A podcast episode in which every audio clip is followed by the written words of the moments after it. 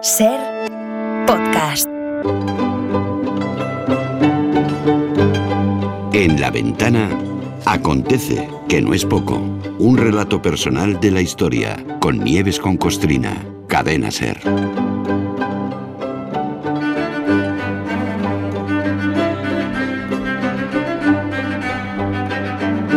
Hola Nieves, buenas tardes.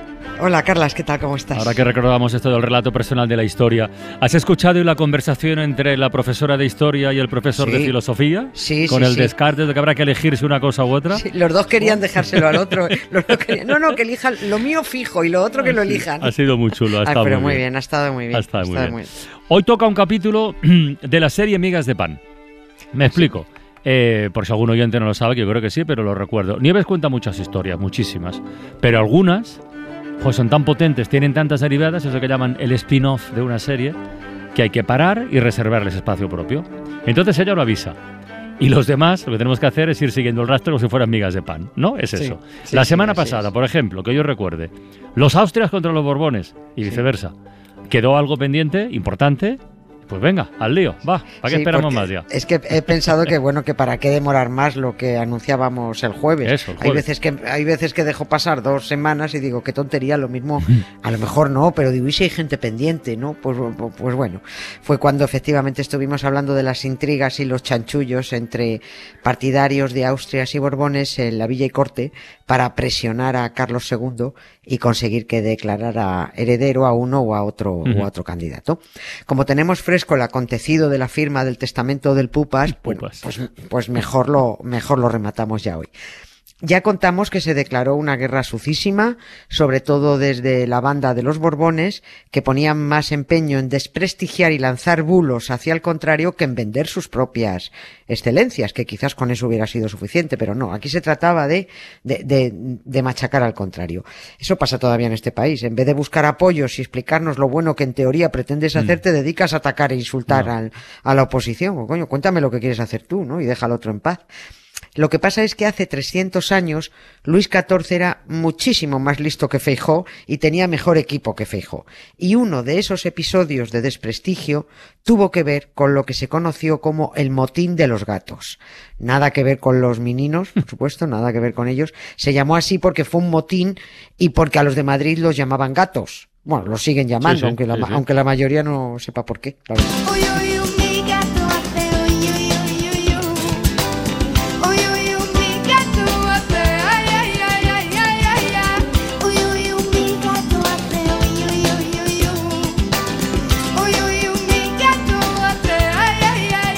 venga, que la has dejado votando, remata. Sí. ¿Eh? Aprovechemos Sí. para explicar de dónde viene esto de gatos, va. Sí, bueno, es, es una leyenda, viene de, de, como muchas cosas, de una leyenda. Y todavía a los que tienen, a los que tenemos padres y abuelos de Madrid, pues muchos nos dicen, ah, tú eres, tú eres gata, gata, como si fuera un mérito. Yo no creo que lo sea, la verdad, pero bueno. Eh, siempre que dices algo dos veces, además suena más auténtico, como cuando dices eso de, ¿tiene usted melocotón que sepa melocotón, melocotón? Pues Sí, esto sí. es lo de gato, gato, o, o cuando Arguiñano dice, rico, Rico, rico, rico, rico, rico, rico, ¿no? Pues a los de Madrid los llamaban gatos porque cuando los omeyas fundaron ese poblachón, mm, que era un poblachón, no había ni Dios viviendo ahí, vinieron los omeyas a fundarlo, lo rodearon de una muralla para defenderse del enemigo. Y en los años de la conquista cristiana, que no reconquista porque ahí no había nadie, fue conquista, cuentan que un tipo trepó por la muralla ayudándose solo con una daga, que se coló, que abrió una de las puertas que daban entrada a la ciudad y los cristianos pues les, eh, les birlaron Mairit, Madrid, Mairit. Se dijo que aquel tipo parecía un gato trepando por la muralla y debido a su destreza, bueno, pues se le dio el apodo de gato. Oh, mira. Bueno, eso lo hizo un tío, si es que lo hizo, si es que lo hizo, y se ha extendido a lo largo de los siglos para designar a todos los nacidos en Madrid. Pues ya ves, como dirían típico regardela gilipulloa, ¿no? O sea, que el- el- lo que se conoce como el motín de los gatos fue un motín de madrileños. Es un motín, de Vale, Madrid, vale, eso vale. fue. Fue un motín en el que se juntó el hambre con las ganas de comer y, y en este caso nunca mejor dicho. Se juntó una crisis de subsistencia de las habituales en aquella época que fue hábilmente aprovechada para desprestigiar a un político muy considerado, al conde de Oropesa, y así anular, si lo desprestigiaban a él, anulaban la ascendencia que este tipo tenía con, con el rey Carlos II. Si desacreditabas al tipo al que escuchaba el rey, el rey dejaría de escucharle.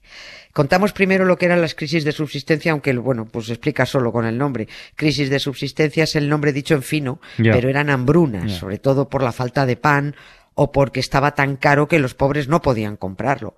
Y esas hambrunas provocaban motines de la, de la población. Ocurría en toda Europa, ¿eh? También en estas, también por estas tierras hispanas. En 1652 se dio, los hubo muy conocidos, ¿no? Se dio el famoso motín del hambre eh, de Córdoba y en Madrid el motín de los gatos que se produjo 50 años después. La escasez de alimentos, ya fuera trigo o aceite, no era siempre por culpa de malas cosechas, a veces era mm, pura especulación, ¿no? Los nobles, los aristócratas, que eran los propietarios de los campos y de los cultivos, acaparaban trigo o aceite, lo Mm. almacenaban Bueno. y lo mantenían fuera del mercado para provocar la subida de los precios. ¿Cómo nos suena esto del aceite? Claro, ¿Verdad? claro, claro, es que es, es- es que es, lo, lo tenemos ahí mismo. Esto era, esto que hemos contado, esto de las crisis de subsistencia era parte del contexto, ¿no? Y el que completa el contexto era un tipo que se llamaba Manuel Joaquín Álvarez de Toledo, Portugal y Córdoba, Monroy y Ayala, Joder. al que vamos a llamar Manolo el Conde de Oropesa.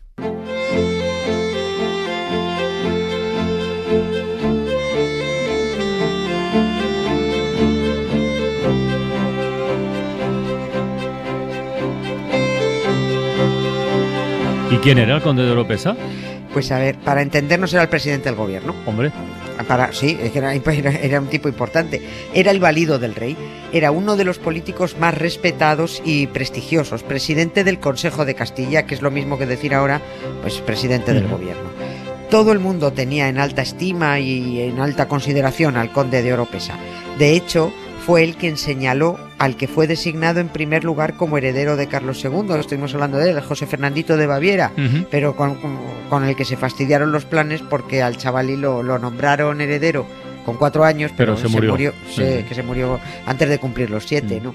Y cuando surgió de nuevo el problema de a quién demonios debe nombrar Carlos II para que herede esta bestialidad de imperio hispánico, la opinión de Oropesa, pues iba a, a- a ser definitiva otra vez.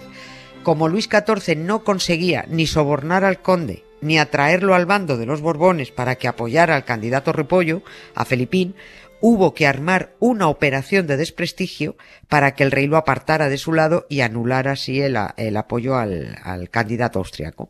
Y aquí entra en escena la condesa de Oropesa, Mm. la señora esposa, que era una de las especuladoras de de las que hemos hablado antes, y, pero que hacía como hacían todos los aristócratas que podían hacerlo. En alguna ocasión había acaparado aceite y grano en tiempos de escasez, y lo había hecho la señora aprovechándose de la posición privilegiada de, de su marido.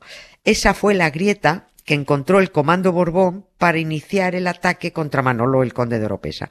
Y en la primavera de 1699, ahí fue cuando lo puso a los pies de los caballos de los, de los madrileños. entiendo que en la primavera de ese año igual se estaba produciendo una de esas crisis, ¿cómo has dicho? Crisis de subsistencia, Una- ¿no? es una hambruna, crisis- vamos. o sea. Sí, hambruna, sí, crisis de subsistencia. Y sí, efectivamente, la crisis eh, empezó con el año. Mm.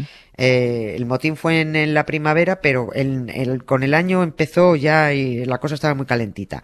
Había escasez de aceite y de grano, lo que había provocado el aumento de los precios de esos dos productos básicos. Por Madrid empezaron a correr rumores y a señalar directamente como responsable a la condesa y al conde de Oropesa. La verdad es que solo había que, por los bulos, solo había que soltar unos cuantos cotillas por los mercados y por los mentideros y a decir, pues los condes de Oropesa tienen guardado mucho aceite y mucho trigo. Pues esto está tan caro porque los de Oropesa tienen hasta arriba sus almacenes de aceite y grano, ¿no? Eh, todo consistía en eso. También aparecieron pasquines que señalaban como acaparadores no solo al presidente del gobierno, al de Oropesa, sino a otros nobles. Mira tú qué casualidad, todos partidarios del bando de los Ah, Austrias. ahí está. Claro, es que, bueno, de los cotilleos y de los pasquines se pasó directamente a los motines. Y por las calles y en los mercados empezó a correr el grito de viva el rey, muera el mal gobierno. Era un grito muy común, y que esto es muy propio también de la plebe ignorante. Disculpas al rey, que es el verdadero parásito, y culpas a los que en realidad curran. Entonces, al margen de que la crisis fuera cierta, que lo era, lo de, lo de la hambruna, Sí, sí. eh, este ataque al conde de Oropesa, eh, mm, por lo que cuentas, estaba claramente dirigido por la propaganda de los Borbones, ¿no? Claro, pues, pero vamos. Los más lo listos del que- lugar, en este Sí, caso. Mm. sí, es que lo hicieron muy bien, es que fueron, fueron los maestros de la propaganda. Había dos bandos a muerte, intentando influir en la decisión de Carlos II, del Pupas. Si los partidarios del bando de los Austrias no se dejaban sobornar, había que hundirlos. Y para eso nada mejor que dirigir contra ellos a esa plebe manejable y manipulable, ¿no? Gritad contra el gobierno y a favor del rey. Y lo gritaban. Gritad que te vote Macoque. Y la plebe va y lo grita también, ¿no? Ahora gritad contra el rey. Y la plebe va y grita también, mu- muñecos. Los propagandistas de los Borbones dirigieron la ira de los madrileños, sobre todo contra Oropesa, el tipo que más influía en la decisión del rey. Esa indignación se tradujo en el motín de los gatos, el Fíjate. motín de los madrileños.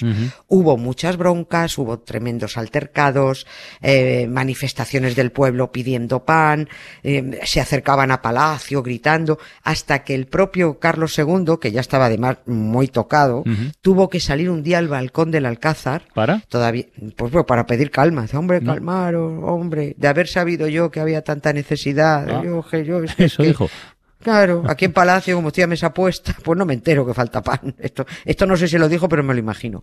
Y lo que también diría, pues lo siento mucho, me he equivocado y no, no, no volverá a ocurrir. Pero no os preocupéis, que ya arreglo yo esto inmediatamente, enseguida. No lo has contado todavía, pero ya lo veo venir. O sea, eh, lo arreglo yo enseguida. eh, supondría la destitución del pobre Europesa este, del Claro. presidente del gobierno y principal consejero. Con lo cual este quedaba ya eliminado de la, de la. Champions. Este ya no Claro. entraba. Claro, es que lo, lo habían anulado cuando él, mm, en- lo que lo hubiera hecho su mujer en algunos momentos, de acuerdo, pero no era, no, no se había dado en esta ocasión así. En este caso fue un absoluto bulo. Pero sí, efectivamente, destituyó directamente y se acabó, muerto el perro, se acabó la rabia. El conde de Oropesa tuvo que huir, Anda. tuvo, se- sí, de- de- acabó desterrado. Al principio lo protegió a su lado Carlos II, pero los ataques continuaron porque si lo dejaba a su lado, aunque no fuera, eh, aunque no fuera presidente del Consejo de Castilla, podría seguir teniendo influencia en, en el rey, ¿no? Entonces consiguieron desprestigiarle a tales términos que, que ya tuvo que desterrarse. Y con él desapareció el, príncipe, el principal obstáculo del Borbón, Luis XIV, para colocar a su nieto Felipín de, de Anjou, el Borbón que se creía batracio y que acabó corriendo en pelotas y lleno de mugre por, el- Bueno. por el palacio de, de la granja. Así fue como pasamos del rey Pupas al rey Rana. Lo íbamos mejorando. Al conde de Oropesa lo sustituyó como principal consejero y como presidente del Consejo de Castilla el cardenal Portocarrero, un tipo poderosísimo, era un cura, fiel defensor de la causa borbónica y fiel defensor de su bolsillo. Bien trincó, bien de pasta. Tú dale a la plebe un bulo que se lo come fijo ahora y da igual. En, el siglo XVII también. Fundamental que contaran con propagandistas antes y, con periodistas ahora que ponen los medios para que la plebe se lo trague un poquito mejor. change, change, change. change.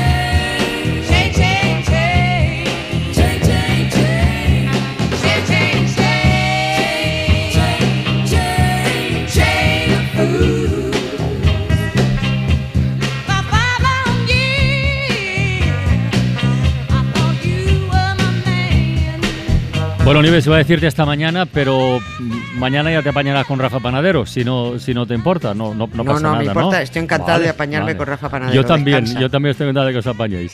Hala, un beso muy grande. Descansa, un beso, chao, chao. Son las 7 y 20, las 6 y 20 en Canarias.